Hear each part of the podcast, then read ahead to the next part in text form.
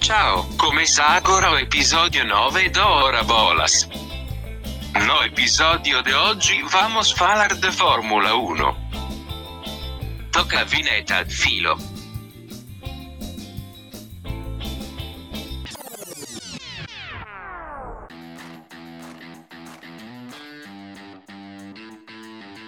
Ah, ma che Maria? Grazie mille! Maria, que hoje na verdade é Mario, né? It's a me, Mario! Começa agora o nono episódio do Hora Bolas, a história do mundo levada na esportiva. Eu sou o Fernando Tancredo Tanque. Eu sou o Felipe Lopes, o Filó. E eu sou o Henrique Gonçalves, o sem apelido. Gostei do italiano aí, hein? Que isso. é, origens italianas aqui na família, né? Aliás, uma história engraçada que, na verdade, o meu sobrenome aí era, na verdade, Tancred quando minha família veio. E aí depois que virou Tancredo quando os meus bisavós imigraram aqui pro Brasil. Olha só. Aportuguesaram. Como todo bom descendente de italiano, qualquer oportunidade que tiver, né, tem que falar que sua família veio da Itália. Porque em 1888 eram de navio e plantaram café. Não, isso aí foi quase a história da família, só que o navio deles parou no Rio de Janeiro. Aí eles abriram uma vendinha na Tijuca. Também, clássico. Não parou em Niterói, não? Não, não parou em Niterói, não. Parou, parou no Rio de Janeiro. Depois tiveram pra Niterói, no caso do meu pai.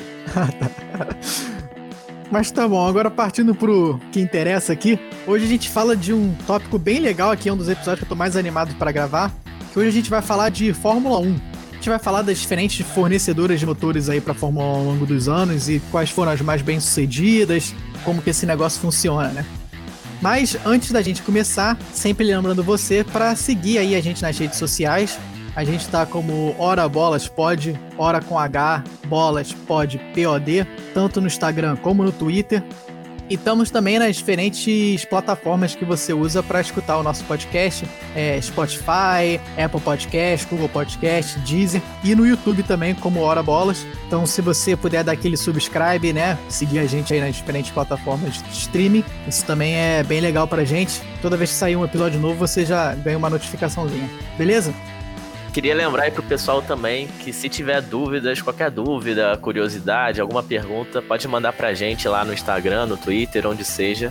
A gente está respondendo as perguntas de vocês. Então não deixem dúvida passar. Se a gente deixar de falar alguma coisa, manda pra gente lá para participar aqui do Hora Bolas. Isso aí, isso aí. Então é isso. Hoje a gente vai falar de Fórmula 1.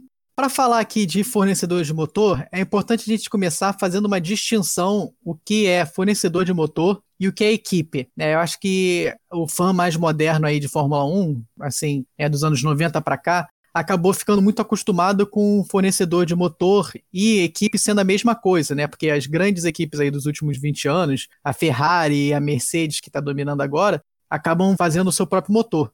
Mas é importante distinguir entre o que é fornecedor de motor e o que é equipe. A equipe, na verdade, é um grupo de engenheiros, projetistas e tudo isso que vai projetar um carro, né? E aí, o motor que eles vão usar para esse carro pode ser da própria fábrica ou pode ser alugado de uma outra fábrica de motores. Por exemplo, a Ferrari e a Mercedes, elas fazem tudo, ou seja, elas, elas são uma fábrica, né, de verdade, de carro, né? Então elas produzem o próprio motor e aí elas também projetam um carro. Então tudo ali é feito pela Ferrari e pela Mercedes. Outras equipes, por exemplo, como a Williams, a McLaren, entre outras, elas fazem o projeto do carro, mas elas alugam né, ou compram o motor de uma fornecedora de motor. Então, por exemplo, hoje em dia, a Williams corre com motores Mercedes, tá? Então, hoje em dia, na verdade, só existem quatro fornecedores de motor para as dez equipes que estão na Fórmula 1 hoje. Esses fornecedores são Ferrari, Honda, Renault e Mercedes. Só esses, tá?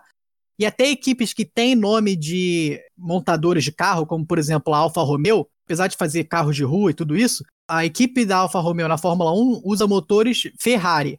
E na verdade foi assim durante toda a história da Fórmula 1. Algumas equipes, como a Ferrari, sempre fizeram o próprio motor, mas a maioria das equipes que tem nomes aí de gente, que nem a McLaren, Williams e tudo isso, usam motores de montadoras de carro. Só para fazer essa distinção, porque hoje a gente vai falar das fornecedoras de motor em específico, mas vai linkar também com as diferentes equipes ao longo das décadas aí. Eu só queria acrescentar que quando o Tank falou que a McLaren e a Williams tem nome de gente, para quem não sabe, é porque realmente elas foram nomeadas, tem o nome dos donos delas. A Williams era do Frank Williams e a McLaren do Bruce McLaren. Isso aí, isso aí. Ferrari também é nome de gente, né, gente? Verdade, É, verdade. a Ferrari é, é. Isso, o comendador Enzo Ferrari. Não, e a Mercedes também, né? Na verdade, Mercedes-Benz, o criador da fábrica de carros Mercedes-Benz, é um cara que chamava Mercedes e um cara que chamava Benz. Aí virou Mercedes-Benz. Ah. Então, na verdade, todos são nomes de carro, né? Nome de gente. Todos os carros são nome de gente. São nome de gente e de carro. Hoje a gente vai falar das fábricas de motor que ganharam mais grandes prêmios ao longo da história da Fórmula 1. A que mais ganhou é a Ferrari, com 239 grandes prêmios. A Mercedes vem em segundo com 190. Então a gente vai focar nessas duas aí. A gente começa com o Henrique falando da Ferrari, depois passa para o Filó falando da Mercedes. E aí eu fecho no final falando das outras, de outras três ou quatro que também ganharam bastante grandes prêmios aí e marcaram época na Fórmula 1. Já que o Henrique sempre nos brinda com um ótimo espanhol, eu gostaria aqui já de ver o belíssimo italiano que ele vai trazer pra gente. Olha só. La Scuderia Ferrari. Não, não, é italiano. É Meu italiano. italiano não é tão bom assim. É pra ser italiano, É cara. italiano. É. La Scuderia Ferrari è una squadra italiana di Fórmula 1. Ó, Capite? Capite. pisco. Tô falando com a mãozinha, né? Gesticulando junto, senão não é italiano. Não existe falar italiano sem mão, né? Bom, a Ferrari foi fundada pelo comendador Enzo Ferrari, né? Comendador é o apelido dele, ou como ele era chamado. E ele era um piloto de carro, de corrida, é, dos anos 20 e 30. E ele decidiu, em 39, fundar a Ferrari. Só que por causa da Segunda Guerra Mundial, isso acabou sendo adiado para 47. Foi a primeira vez que a Ferrari teve um carro próprio correndo, né? Antes de contar a história da Ferrari, vamos contar a história do símbolo da Ferrari, o cavalinho, o famoso cavalinho, né? Que é uma homenagem ao maior piloto de caça da Primeira Guerra Mundial italiano, Francesco Baracca. Tinha ganho mais de 30 batalhas aéreas, até que acabou morrendo em 1918 na guerra. E aí, um pouco depois, o Enzo Ferrari conheceu os pais dele e os pais dele pediram para que ele usasse o símbolo do Francesco Baracca no carro do Enzo Ferrari. E assim, o cavalinho empinante da Ferrari tá lá até hoje. E o símbolo é o Cavalino Rampante. Ó. Olha lá, tô bem, tô bem hoje. Mas o símbolo do senhor Francesco aí era o cavalinho, por quê? É, então, na verdade, o Baraka começou a usar esse símbolo do cavalo nos aviões dele como tributo a um antigo regimento de cavalaria do exército. Olha. E na época o pessoal também chamava ele de o Cavaleiro dos Céus. Bonito esse nome, gostei desse apelido aí. Parece um negócio assim, meio Guerra dos Tronos. Aí mais uma sugestão de apelido pro Henrique, então. Il Cavaleiro Caballero del Cielo. Esse é espanhol, não é italiano, não.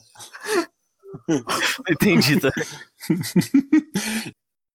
A Fórmula 1, na teoria, ela começou em 47. Foi o primeiro ano que começaram a existir grandes prêmios, né? Ao redor do mundo. Só que não existia um campeonato. Eram grandes prêmios aleatórios, sabe? Soltos. Então, em 50, se institui o campeonato de pilotos da Fórmula 1 pela FIA, a Federação Internacional de Automobilismo, e a Ferrari participa desde o início.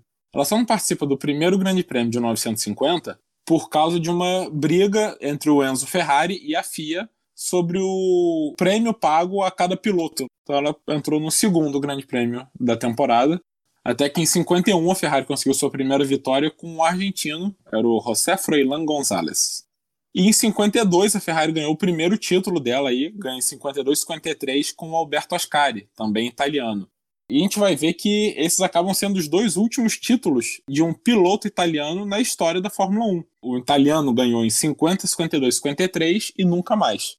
Inclusive, até hoje a Ferrari procura um italiano, digamos, para retomar essa tradição de pilotos, né? Sempre que surge um piloto italiano, se espera algo dele e acaba é, não chegando a lugar nenhum, eu acho, né? É, o último talvez tenha sido o Fisichella, que tem um grande prêmio, uma vitória, se eu não me engano, na carreira.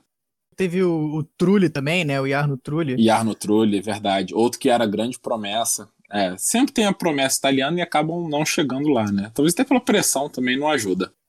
Mas os anos 50 e início dos anos 60 são bem bons para a Ferrari. É basicamente uma disputa entre Ferrari e Fangio. Ferrari e Fangio. Inclusive em 56 eles se unem e o Fangio é campeão com a Ferrari. E aí depois ele já sai da Ferrari de novo. Mas em 58 a Ferrari volta a ser campeã com o Mike Hawthorne, que é um piloto britânico. E 58 acabou sendo um ano bem trágico para a Ferrari, apesar do título, né? Então a Ferrari tinha três pilotos. O que acontece é que os três pilotos falecem em 58. Dois deles durante a temporada, em grandes prêmios mesmo. E o Mike Hawthorne, campeão, ele depois de vencer, ele se aposenta da Fórmula 1 mas ele acabou falecendo num acidente de carro também, mas não de corrida, poucos meses depois. Então a Ferrari para 59 entrou com uma equipe totalmente nova, né, novos pilotos, mas conseguiu continuar bem. Em 61 foi campeão de novo com o americano Phil Hill, depois em 64 com o John Surtees. O John Surtees, ele é o único piloto na história a ter ganho tanto a Fórmula 1 quanto o que é hoje a MotoGP. O John Surtees ele foi campeão quatro vezes do Campeonato Mundial de Moto de 500 cilindradas, que hoje em dia é chamado de MotoGP, em 56, 58, 59, 60. Aí depois ele, ele vai para a Fórmula 1 e ganha o Campeonato da Fórmula 1 em 64. Apesar de ter vários pilotos aí que tentaram ganhar em duas e quatro rodas, o John Surtees, na verdade, foi o único a conseguir esse feito. Muito legal. É incrível mesmo. E ele chegou a correr de Le Mans também, mas em Le Mans ele só foi terceiro colocado. Não era tão bom assim, né? Só foi, só terceiro só. E depois de 64, a Ferrari acaba entrando aí numa crise em que ela passa alguns anos sem ser competitiva, né? Agora é só a terceira maior seca aí da Ferrari, mas foram 11 anos sem vencer um título. Isso para a Ferrari era, era muito ruim. Na época era uma equipe muito dominante, né? Então era um resultado bem fraco. Ela começa a viver em 1970, mas ela só volta a ganhar em 75, com o Nick Lauda. Dá para dizer aí que o Nick Lauda marca a retomada da Ferrari, ele foi contratado em 74, que é inclusive o mesmo ano em que o Luca de Montezemolo, que a gente pode se lembrar aí, quem é mais novo se lembra dele como presidente da Ferrari, né, se torna o gerente da equipe de Fórmula 1. E começou essa retomada da Ferrari, e aí, em 75, o Lauda já foi campeão, levou a Ferrari de volta aí ao topo. Ele ganhou 5 das 14 provas, mas ganhou até com bastante folga aí. E aí, em 76, o Lauda liderava o campeonato, tinha tudo para ser bicampeão, quando ele teve aquele acidente que o carro dele explodiu, pegou fogo, né? E ele sofreu várias queimaduras, né? Que foi marcado para o resto da vida. E ele conseguiu retomar no mesmo ano, 76. Inclusive, podemos deixar aí como dica de filme, o filme Rush, que conta a rivalidade do Nick Lauda com o James Hunt nessa temporada de 76.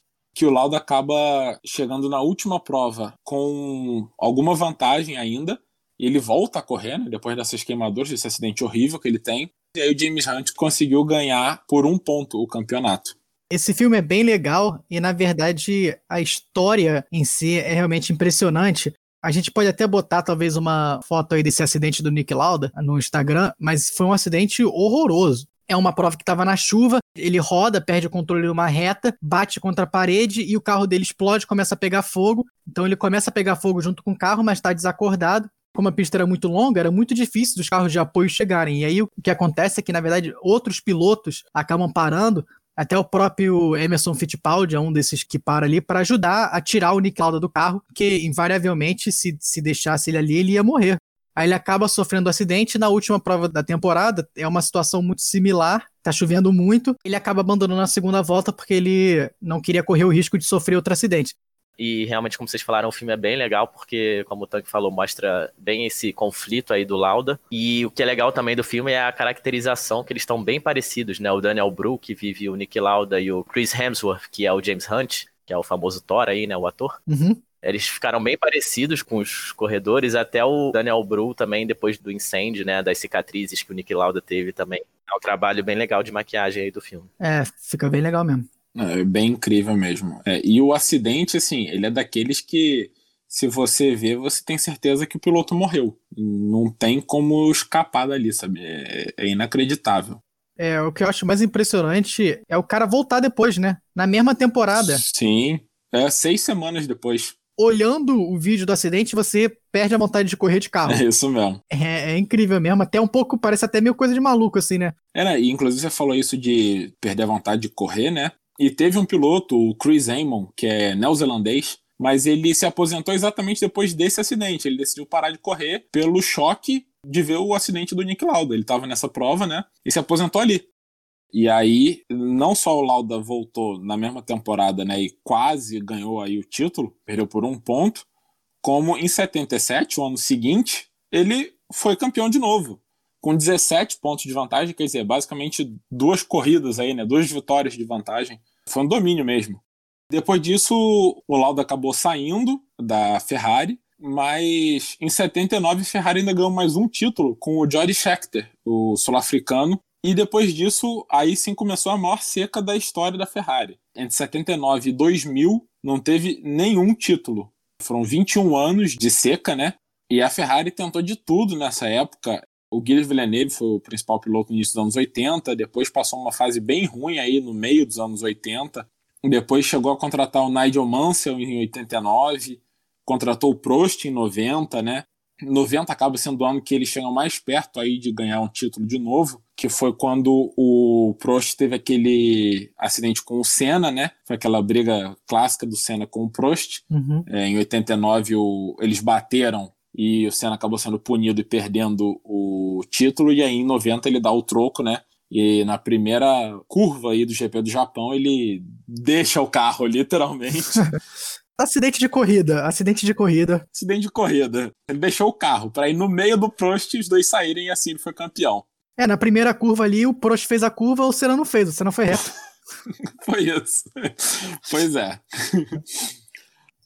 e aí, depois disso, por alguns anos, a dupla foi o Jean Alesi e o Gerhard Berger, até que em 96 vem a grande, a nova grande retomada da Ferrari. Acontecem três contratações que mudam a cara da equipe o piloto, Michael Schumacher, ele era o atual bicampeão né, pela Benetton, e o Jean Todt, que já era aí o gerente da equipe, ele traz junto com o Schumacher, acho que as duas cabeças da Benetton, o estrategista, que é o Ross Brown, e o desenhista, que é o Rory Byrne.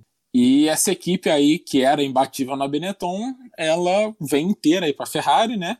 E aí, então, em 96 começa a nova retomada da Ferrari, só que ainda tinha um carro muito instável, muito não confiável. Então, o Schumacher foi terceiro colocado só na, no campeonato de 96. E aí, em 97, ele chega aí sim brigando pelo título com Jacques Villeneuve. E aí, na última corrida, tem uma polêmica aí, uma trapaça do Schumacher, né? O Schumacher tenta bater no Villeneuve para tirar os dois da prova e aí ser campeão, né? Só que o Villeneuve continua, só o Schumacher abandona, o Villeneuve não. Ele consegue ser terceiro colocado e ser campeão. E o Schumacher acabou sendo desclassificado do campeonato por essa atitude, né? Por essa, essa manobra. Para quem não sabe, o primeiro título do Schumacher em 94 foi ganho de forma similar também. Na última corrida, ele acaba batendo no Damon Hill, se eu não me engano, foi isso mesmo. E aí acaba ganhando o título porque os dois são, saem da corrida e o Schumacher ganha. Acho que o Damon Hill precisava fazer um ponto a mais que o Schumacher, alguma coisa assim, para ganhar o, o, título. Mas o Schumacher gosta, o Schumacher gosta dessa técnica aí de ganhar campeonato. É, e a liga, apesar dessa punição aí, suspensão dele, sempre foi bem benevolente com o Schumacher, assim, ao longo da carreira dele, né? Com certeza. Não vamos entrar em polêmicas, já entrando. E aí, em 2000, é quando começa a hegemonia de novo. Não coincidentemente, é quando entra o Rubinho no lugar do Irvine, né? Acho que é isso aí que dá a hegemonia à Ferrari, é, obviamente. é, sacanagem, o Rubinho, o Rubinho era bom. O Rubinho era bom. Mas é quando começa aí o pentacampeonato do Schumacher pela Ferrari, de 2000 a 2004. E só em um ano que ele é disputado, em 2003. Nos outros quatro anos, Schumacher ganha com antecedência e chega a ganhar com seis corridas de antecedência em 2002. Depois disso, o último título da Ferrari vem em 2007 com Kimi Raikkonen. E em 2008, infelizmente, aí a gente teve a chuva tirando o título do Felipe Massa na última volta do GP do Brasil, né, que era o último GP da temporada. O Felipe Massa precisava ganhar e precisava que o Hamilton chegasse em sexto ou pior para que ele fosse campeão que todo mundo sabia que era bem difícil, né? Mas era o que estava acontecendo. O Hamilton estava em sexto porque o Timo Glock, na Toyota, então, ele tinha decidido não botar pneus de chuva quando começou a chover nas últimas voltas, e ele estava se segurando ali em quinto. Só que a chuva apertou no início da última volta, o Glock não conseguiu mais ter controle do carro com pneus secos, e o Hamilton, na entrada da última curva, ele passa o Glock, chega em quinto e é campeão. Essa doeu bastante. Doeu né? bastante. Foi quase como o Brasil eliminado da Copa do Mundo, para mim, pelo menos. Foi bem triste. Porque o Massa ganhou a prova no Brasil, que é bem legal, mas acabou não sendo campeão. E o Brasil continua aí há anos sem campeão na Fórmula 1. E aquele ano o Massa realmente correu muito, ele ganhou acho que quatro ou cinco corridas ao longo do ano. E não só isso, como a Ferrari atrapalhou ele aí pelo menos dois ou três grandes prêmios, né? O motor estourou na Hungria perto da última volta, quando ele liderava com folga. É, em Singapura teve vários erros nos boxes e por aí vai, né? Mas é isso mesmo, o Massa ele ganhou. Seis, ganhou seis corridas. Seis, isso. E o Hamilton, que foi campeão, ganhou só cinco corridas, né? Então, uhum. realmente foi mais constante, mas o Massa aquele ano merecia. Merecia. E o ano anterior, 2007, acabou sendo o último título da Ferrari, né? Depois disso, a Ferrari ainda brigou por alguns anos. Teve o Alonso, agora tem o Charles Leclerc, né, que mostrou algum potencial aí de brigar, só que não chegou a realmente ter uma grande disputa pelo título em nenhum ano. Mas vamos ver, vamos ver aí o que a Ferrari faz daí para frente, né? Essa já é a segunda maior seca da Ferrari aí, são 12 anos sem título. E pelo visto vai para 13, né? Porque esse ano não tá com cara de que vai dar Ferrari, não. Com certeza vai para 13, já pode anotar aí. Não, e até dá para falar que possivelmente vai a 14 também, porque com a pausa aí do coronavírus, tudo isso já foi anunciado que os carros de 2021 serão os mesmos carros de 2020. Então, provavelmente seria no barato 14 anos para a Ferrari. Tem razão, tem razão. Mas assim, a gente sempre espera que a Ferrari reaja, né? Mas ano que vem vai ser o Leclerc e o Carlos Sainz, que são dois pilotos novos e bem promissores, então até tem tudo aí para conseguir voltar a brigar por título em breve, só depende do carro. Mas só para não ser injusto aqui, a Ferrari ela teve várias outras equipes que ela forneceu motor ao longo da história, né? E antes de eu falar de algumas delas, as mais famosas, eu quero saber se vocês sabem qual foi a única vitória com motor Ferrari na história da Fórmula 1 que não foi da escuderia Ferrari. O motor Ferrari tem 239 vitórias, a escuderia Ferrari tem 238. Vocês sabem quem foi o único que ganhou de motor Ferrari? Hum, não. Eu sei porque eu pesquisei, então não conta. em 2008, foi a Toro Rosso. A Toro Rosso ela usou o motor Ferrari por um bom tempo, mesmo enquanto a Red Bull usava o motor Renault. A Toro Rosso, que é a segunda equipe da Red Bull, usava o motor Ferrari. E o piloto era o Sebastian Vettel. Ah. O Vettel começou na Toro Rosso, ganhou uma corrida. Não sabia que a Toro Rosso tinha ganho corrida, não. É a única corrida ganha pela Toro Rosso também na história. Toro Rosso, que para quem não fala italiano, assim que nem a gente, né? É pro vermelho em italiano, que é a Red Bull em inglês. Isso, é Isso Toro Rosso. Aí, ó, que beleza. É a Toro Rosso que esse ano virou Alpha Tauri. É. Teve um rebranding.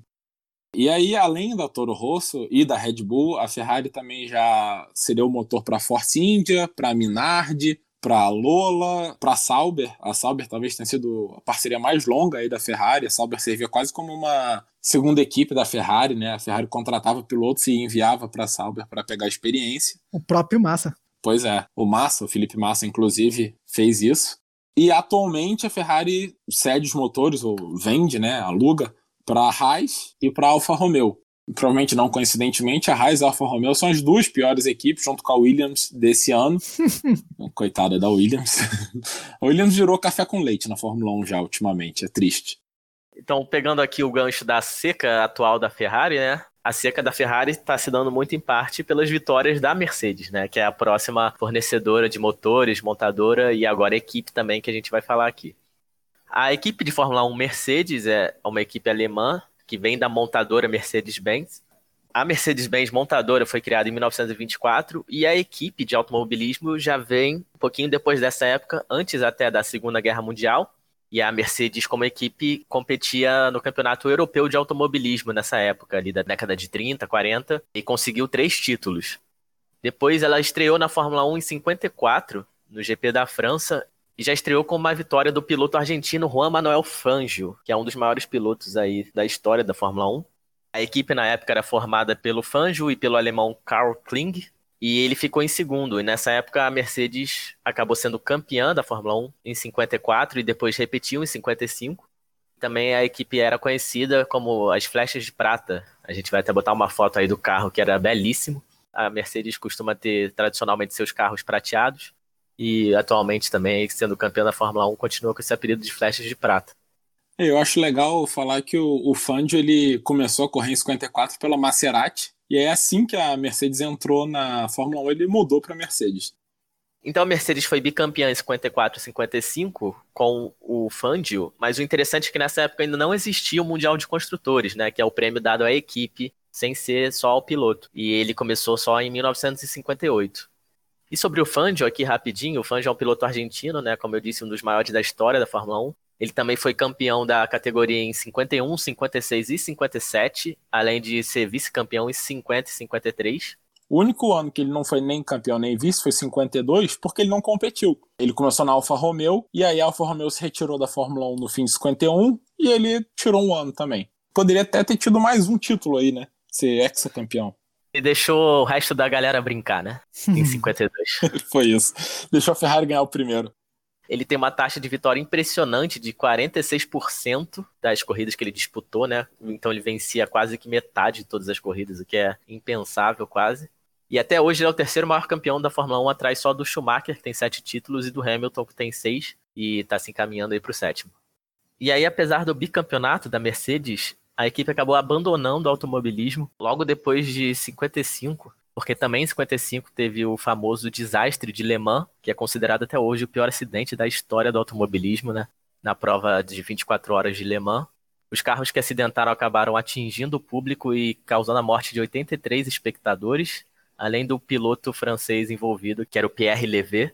E além disso, também foram mais de 180 feridos no acidente, então foi uma tragédia gigante, assim, e a Mercedes acabou se afastando do automobilismo aí durante quase 40 anos.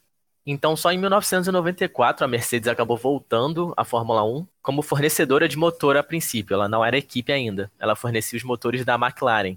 E essa parceria com a equipe inglesa acabou durando aí 15 anos, e a McLaren também conquistou títulos durante esse período, era uma das equipes mais importantes da década. Até que em 2010 a Mercedes voltou como equipe à Fórmula 1. Em 2009, a Brown GP entrou na Fórmula 1, foi uma equipe que durou um ano só e ela também usava os motores da Mercedes. E foi uma equipe meteórica, né, digamos. Ela acabou vencendo em seu único ano o Mundial de 2009, tanto de construtores quanto de piloto, com o Jenson Button. E vocês lembram quem era o segundo piloto da Brown GP, né? Rubens! Vai, já tô tentando imitar o Galvão. Aí o nosso Galvão, bueno. É, aquela que foi talvez a melhor chance do Rubinho de ganhar um, um, título mundial, né? Aquele carro da Brown GP era meio absurdo. Os caras conseguiram fazer um carro que era tava muito à frente de todo mundo, impressionantemente. É, foi uma temporada bem estranha até, né, da Fórmula 1 porque realmente era uma equipe que só durou um ano e era muito à frente das outras, então não fazia muito sentido, assim, e o Rubinho realmente perdeu essa chance e o título ficou com o Button. A Brown GP é em nome do Ross Brown, né, o que eu falei que era o estrategista aí da Ferrari, né, na época do Schumacher, e é, a Brown GP era dele, do Ross Brown. Hoje ele é o chefão da Fórmula 1. É isso aí.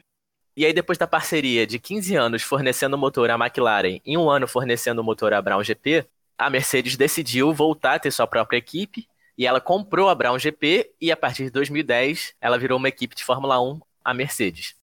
E para esse retorno, ela decidiu trazer o Michael Schumacher, né, na sua volta à Fórmula 1, depois que ele tinha se aposentado ali em 2006, e ele corre pela Mercedes de 2010 a 2012.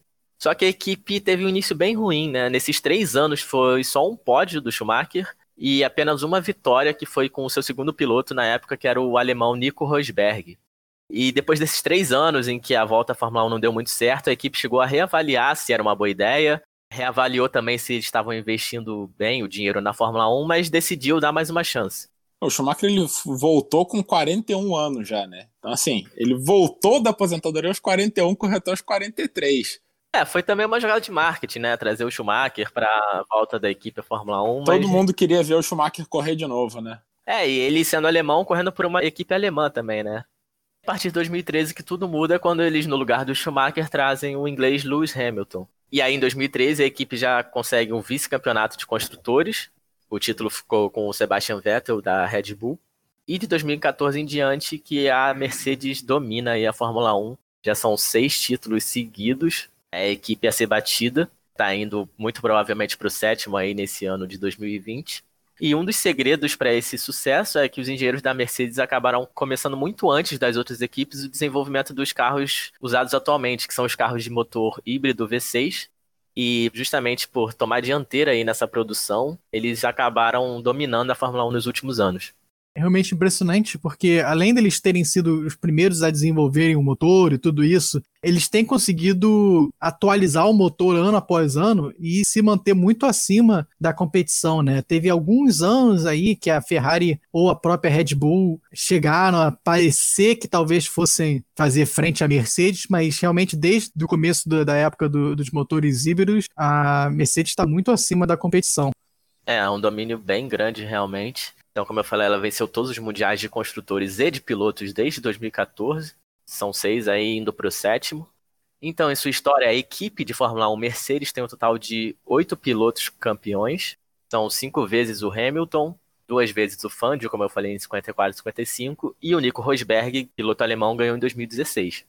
Além disso, são seis títulos de construtores, né? Como eu disse, em 54 e 55 ainda não tinha essa categoria.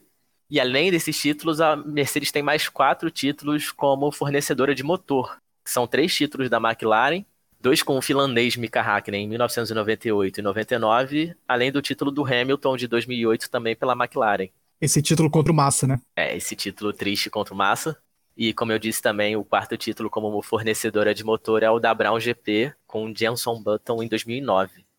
Sobre o Nico Rosberg, que foi o piloto campeão em 2016, foi muito interessante que ele acabou se aposentando logo depois do título, né? Algo aí talvez raro, porque ele diz que realizou o sonho dele. Ele queria ser campeão da Fórmula 1, ganhou uma vez e tchau. Se aposentou, então desde 2017 o segundo piloto da Mercedes é o finlandês Valtteri Bottas. É, mas realmente foi interessante, até quando isso aconteceu, pegou muita gente de surpresa. É, eu sendo uma dessas pessoas que eu queria que o Rosberg continuasse realmente, assim, faz sentido, né? O cara foi lá, cumpriu o sonho dele e aí resolveu parar. É, esse aí levou a sério a famosa frase sair por cima. e para dar mais exemplos desse domínio da Mercedes, vou falar alguns recordes aqui que a equipe conseguiu. A Mercedes, como equipe da Fórmula 1, já é a quarta maior vencedora da história, também é a quarta com mais pole positions, mais voltas rápidas e mais pontos na história e é a sétima com mais pódios. Só que tudo isso sem ser nem top 10 em mais GPs disputados. Então a gente vê que a Mercedes realmente, quando participa como equipe, ela domina a Fórmula 1. A Mercedes, realmente, como o Filó trouxe bem aí, teve alguns períodos, né? Ela ficou muito tempo fora da Fórmula 1 como equipe, né? E até como fornecedora de, de motor mas volta muito bem, né? A própria McLaren e Mercedes era um carro muito bom. Então, assim, sempre foi uma fábrica muito boa de motores. Mas acho que ainda a Ferrari não tem como. Ferrari, para mim, ainda é a maior equipe, maior motor associado com a Fórmula 1. A questão da longevidade da Ferrari, né? Ela acaba pesando aí, né? Participar desde sempre. Mas a Mercedes pegou essa fase aí da Fórmula 1 em que existem muitos carros dominantes, né? Existem fases dominantes dos carros, né?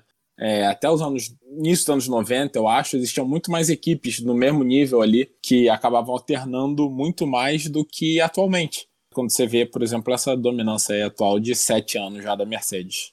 É, dos anos 2000 para cá, foi primeiro a, a Ferrari dominando, aí teve ali um período de transição, né? Da Renault. Isso, é. Da Renault dominou justamente com a própria Renault e com a Red Bull. E aí depois entrou nessa era, nessa era híbrida aí que agora está sendo dominado pela Mercedes. Então realmente tem épocas de, de cada equipe, né? É, exatamente. E para falar mais uns recordes aqui da Mercedes, em 2014 eles conseguiram 11 dobradinhas, né, que é quando os seus dois pilotos chegam em primeiro e segundo na corrida, batendo o recorde antigo que era da McLaren, que tinha 10 em 1988. E no ano seguinte, 2015, eles conseguiram 12 dobradinhas e bateram de novo o recorde. Hum. De 2013 a 2016, o Hamilton e o Rosberg conseguiram 25 dobradinhas, que é o recorde até hoje. E em segundo lugar vem Schumacher e Barrichello na Ferrari, que de 2000 a 2005 conseguiram 24 dobradinhas e muitas dessas, quase todas com o Rubinho em segundo. Pelo menos uma delas roubaram do Rubinho. Hoje não. Hoje não, hoje não, hoje sim. Famosa hoje não também foi nessa época aí que o Rubinho deixou o Schumacher passar. E de 2014 a 2019, a Mercedes foi campeã seis vezes seguidas, que já é um recorde de títulos consecutivos, e está se encaminhando aí para o sétimo. Ferrari era o recorde anterior com cinco títulos de 2000 a 2004. E 2020, o Hamilton e o Bottas estão disputando aí já o título, apesar da temporada menor por causa do coronavírus. Até a gravação desse podcast, o Hamilton está aí a seis vitórias de igualar o Schumacher. E ele está também a um título de igualar o Schumacher e se tornar o maior campeão da Fórmula 1 para fechar aqui a história da Mercedes, falar só mais umas curiosidades. Nessa última vitória do Hamilton, ele chamou ao pódio a Stephanie Travers, do Zimbábue, que é uma engenheira de combustíveis da Mercedes, e foi marcante essa história porque ela foi a primeira mulher negra a subir num pódio junto com um piloto na história da Fórmula 1, né? Uhum. Outra curiosidade é que, apesar da equipe ser alemã, a sede da Mercedes como equipe de Fórmula 1 fica na cidade de Brackley, que é na Inglaterra e fica ali do lado do circuito de Silverstone. É, o Nick Lauda, que a gente falou aqui do acidente, ele morreu no ano passado, em 2019, e ele detinha 10% das ações da Mercedes Fórmula 1. E também, desde 2019, a Mercedes tem uma equipe na Fórmula E. Você sabe o que é a Fórmula E ou Fórmula E? São os carros elétricos, não é? Exatamente, é a categoria de corrida de carros elétricos, que curiosamente já teve dois campeões brasileiros, o Nelsinho Piquet e o Lucas de Graça. Aliás, o Lucas de Graça é um não sei nem como é que eu falo, se eu falo que é um, grande nome aí da história da Fórmula E, mas basicamente é mesmo. Ele tá aí desde o começo da Fórmula E e tá sempre brigando por título. Eu acho que você pode dizer assim, que ele é o Schumacher da Fórmula E. Não sei se ele é o Schumacher da Fórmula E, não. Ou Hamilton. Ou Hamilton. Tem que ganhar mais alguns títulos. O Brasil é uma potência na Fórmula E. Ainda mais ali pra Kimi Raikkonen, né? Mas brincadeiras à parte, a Fórmula E é bem legal até. São todos circuitos de rua e os carros são todos elétricos. Vem aí o episódio exclusivo sobre Fórmula E, hein? Vale a pena, é legal, é legal, é legal mesmo. Ah, sim, é interessante. Não, e só para botar um pouco em perspectiva aqui esses recordes todos que o Filó falou aí da, da Mercedes, uma coisa que é importante a gente falar aqui é que hoje em dia o calendário da Fórmula 1 tem muito mais provas do que tinha antigamente, né?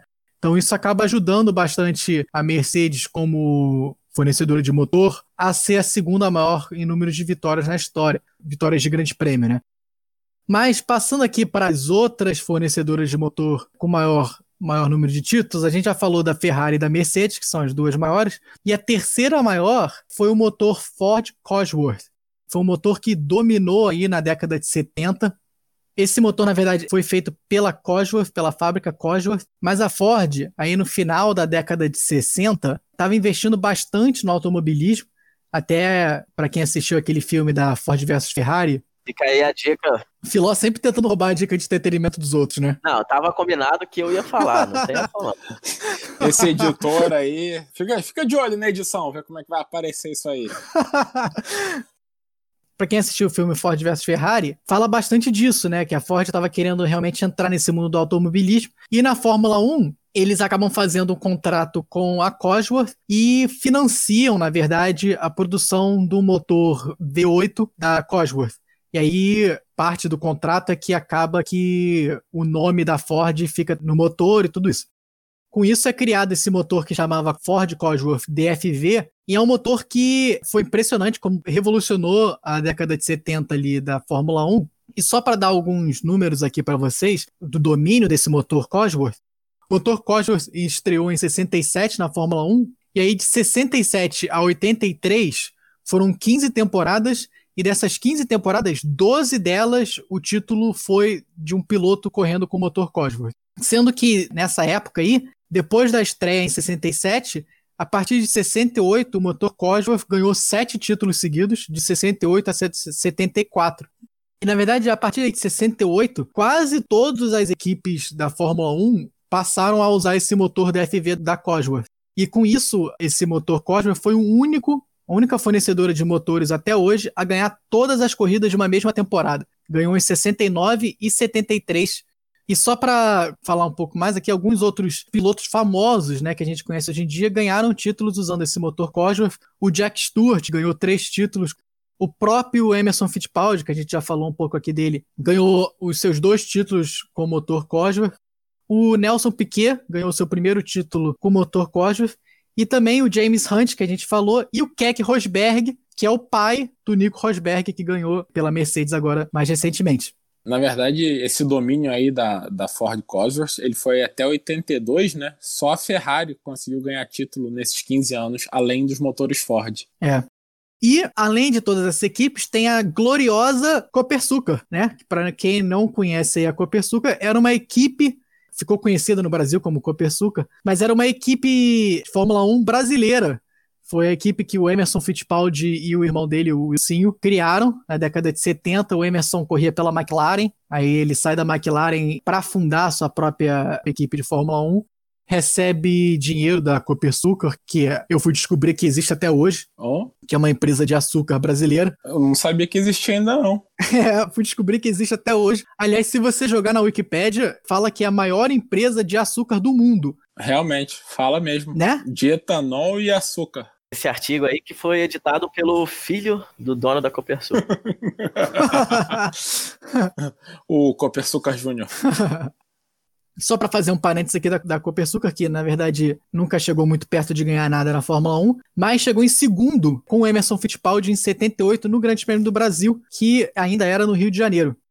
O motor Cosworth, esse motor DFV, acaba falindo, né, perdendo força com a introdução dos motores turbos no meados da década de 80.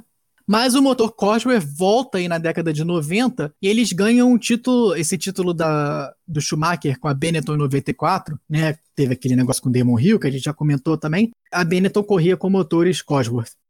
Depois da Cosworth, o motor que ganhou mais títulos é a Renault. Apesar de ser uma equipe que está aí na Fórmula 1 há muito tempo, desde 1977, correndo quase todo ano, ela tem um sucesso bem mais moderno, principalmente a partir da década de 90 depois que os motores turbo são banidos. Né? Os motores turbo começam aí na metade da década de 80, até a Renault é uma das primeiras a desenvolver o motor turbo. E aí, acho que em 88 ou 89, eles são banidos, e aí começa uma nova era da Fórmula 1. E a Renault sai muito bem dessa era com a Williams Renault, né? A equipe Williams, que usava o motor Renault, ela ganha o campeonato mundial em 92 e 93 com o Nigel Mansell e o Prost. Em 94, a Williams Renault acaba contratando o Ayrton Senna, e é o ano do acidente aí fatal do Senna. Depois disso, a, Renault fecha com a Benetton, ganha um título em 95, é, e depois de novo com a Williams em 96 e 97. E aí, já chegando na década de 2000, a Renault cria a sua equipe própria e ganha aqueles dois títulos com Fernando Alonso em 2005 e 2006 e também fornece motores para a Red Bull, que ganha aqueles quatro títulos seguidos com Vettel de 2010 a 2013. Depois da Renault, a próxima fabricante de motor aqui com bastante vitórias é a Honda, bem conhecida aí do público brasileiro, né? Principalmente pelo sucesso do Ayrton. Joga aí no Botafogo também, né? Essa aí foi nível eu. É, essa foi hora bolas murchas mesmo. O Honda realmente dá uma velocidade extra ali pro meio campo do Botafogo, né? É o motorzinho do time. Nossa senhora. Socorro. O jogador que tem uma aceleração muito boa. Será que ele joga de volante? Meu Deus. Ai, ai. Sempre tem que ter a sessão hora bolas murchas daqui. O Henrique não pode deixar passar também, né? Tava me sentindo excluído, né? Por que eu ia ficar de fora das horas bolas murchas? É, verdade. Justo. Mas é, a Honda como equipe de Fórmula 1 começou, na verdade, como equipe própria aí é, lá atrás, na década de 60, mas realmente ficou famosa no fim da década de 80 com aquela McLaren Honda, né? Muita gente até diz que talvez tenha sido a melhor equipe da história da Fórmula 1. A McLaren Honda ganha quatro títulos seguidos da Fórmula 1 de pilotos, né? O Ayrton ganha em 88, aí o Prost ganha em 89 e depois o Ayrton ganha em 90, 91. E além disso, a Honda já tinha ganho um título antes, em 87, com o Nelson Piquet, que seria o último título do Piquet, pilotando uma Williams, né? Era uma Williams Honda. Esse título do Piquet é muito legal porque a Williams inteira queria que o Nigel Mansell, o companheiro de equipe dele, fosse campeão, né? Era um piloto inglês numa equipe inglesa. E o Piquet, ele foi campeão contra a própria equipe, inclusive. Falando rapidinho aqui de mais algumas outras, os outros motores aí importantes na história da Fórmula 1, queria passar rapidinho para falar da Tag Porsche, que é um motor mais ou menos a mesma ideia aí que teve com motores Ford Cosworth. Era um motor que era produzido pela Porsche, mas financiado pela Tag, que na verdade é uma empresa de Luxemburgo. Nem sei aqui, quem nasce em Luxemburgo é o que? Luxemburguês? Pô, fechou. É, pô, fechou. É cidadão de Luxemburgo. É, deve ser. É, ou então é Vanderlei. Ai, meu Deus. Tá cada vez mais murcha essa bola aí, hein? É, é luxemburguês mesmo. A TAG, então, é uma empresa luxemburguesa, fez esse contrato com a Porsche para fornecer os motores para a McLaren de 83 a 87 e durante cinco anos ganhou três títulos de piloto com o Nick Lauda e depois com o Prost. Outro motor aqui importante é o motor BMW, que foi o motor que o Piquet é, ganhou seu segundo título com a Brabham em 83. Fã mais novo aí da Fórmula 1 vai lembrar da BMW também, fornecendo motores para Williams e Sauber aí nos anos 2000. E só a título de curiosidade aqui para fechar, antes da gente partir para o nosso próximo segmento, vou só falar algumas montadoras aqui que forneceram motores para a Fórmula 1 também que talvez vocês não conheçam. A gente já mencionou aqui a Maserati, né? A Maserati forneceu motores de 52 a 60, ela tinha a sua equipe de 52 a 60, e foi até um dos títulos, dois títulos do Fangio, na verdade um e meio, porque um deles ele acaba mudando para Mercedes no meio da temporada.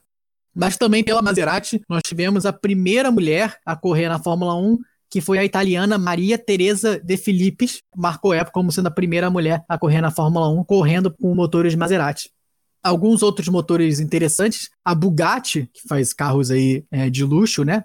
Correu por uma corrida em 56 e depois desistiu. A Lamborghini também teve seu carro aí no final da década de 80, começo da década de 90, também forneceu motores para diferentes equipes. Além de Aston Martin, Alfa Romeo, Alfa Romeo que tem uma equipe hoje em dia na Fórmula 1, mas o motor não é Alfa Romeo, o motor é Ferrari, mas já teve seu próprio motor. Além de Peugeot, Toyota e Yamaha, são montadoras aí que o, público brasileiro conhece bem de carros de rua, né? Com isso, então, a gente passa para o nosso próximo segmento. Coleção Hora Bolas. O Coleção Hora Bolas faz sua volta aqui ao nosso podcast hoje para a gente falar de diferentes carros e pinturas e designs aí ao longo dos anos da Fórmula 1, porque teve muita coisa diferente e interessante. O pessoal, especialmente aí no começo, da década de 70, era bem criativo com seus carros, né?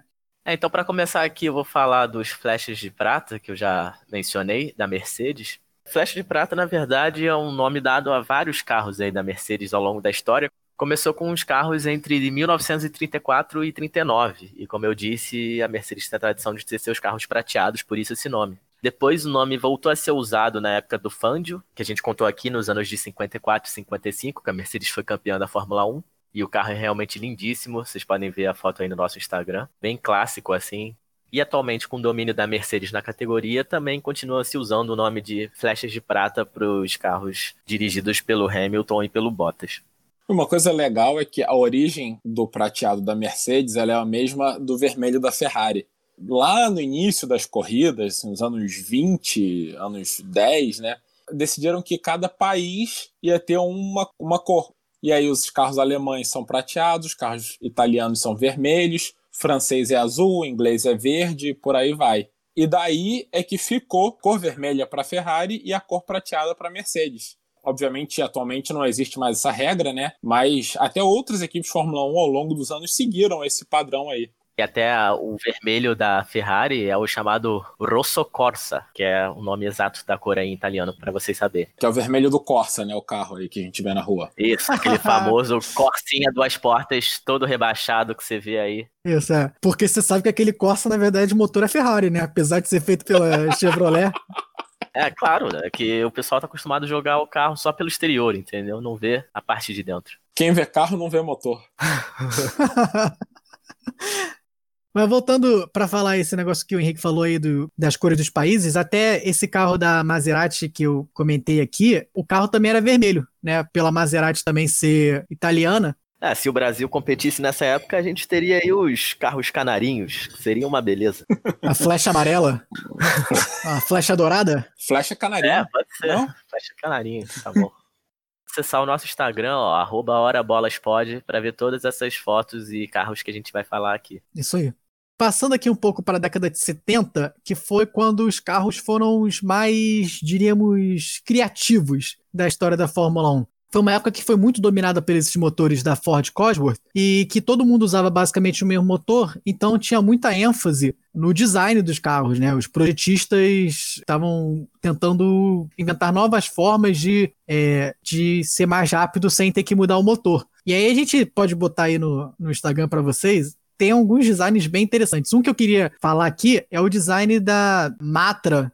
É, a Matra, que é uma equipe francesa, mas que em 69 correu com umas asas, não sei nem como descrever sem, sem vocês verem a foto, mas era uma asa que devia ter assim um, um barato aí uns 30 centímetros a um metro a- acima do carro. Tinham duas asas, uma asa dianteira e uma asa traseira, que ficavam bem acima, né? ficava assim na altura de uma pessoa em pé quase. E até conversando aqui com meu pai, que acompanha a Fórmula 1 há muitos anos, até mandar aí um, um beijo pro meu pai, que assiste a gente aqui toda semana.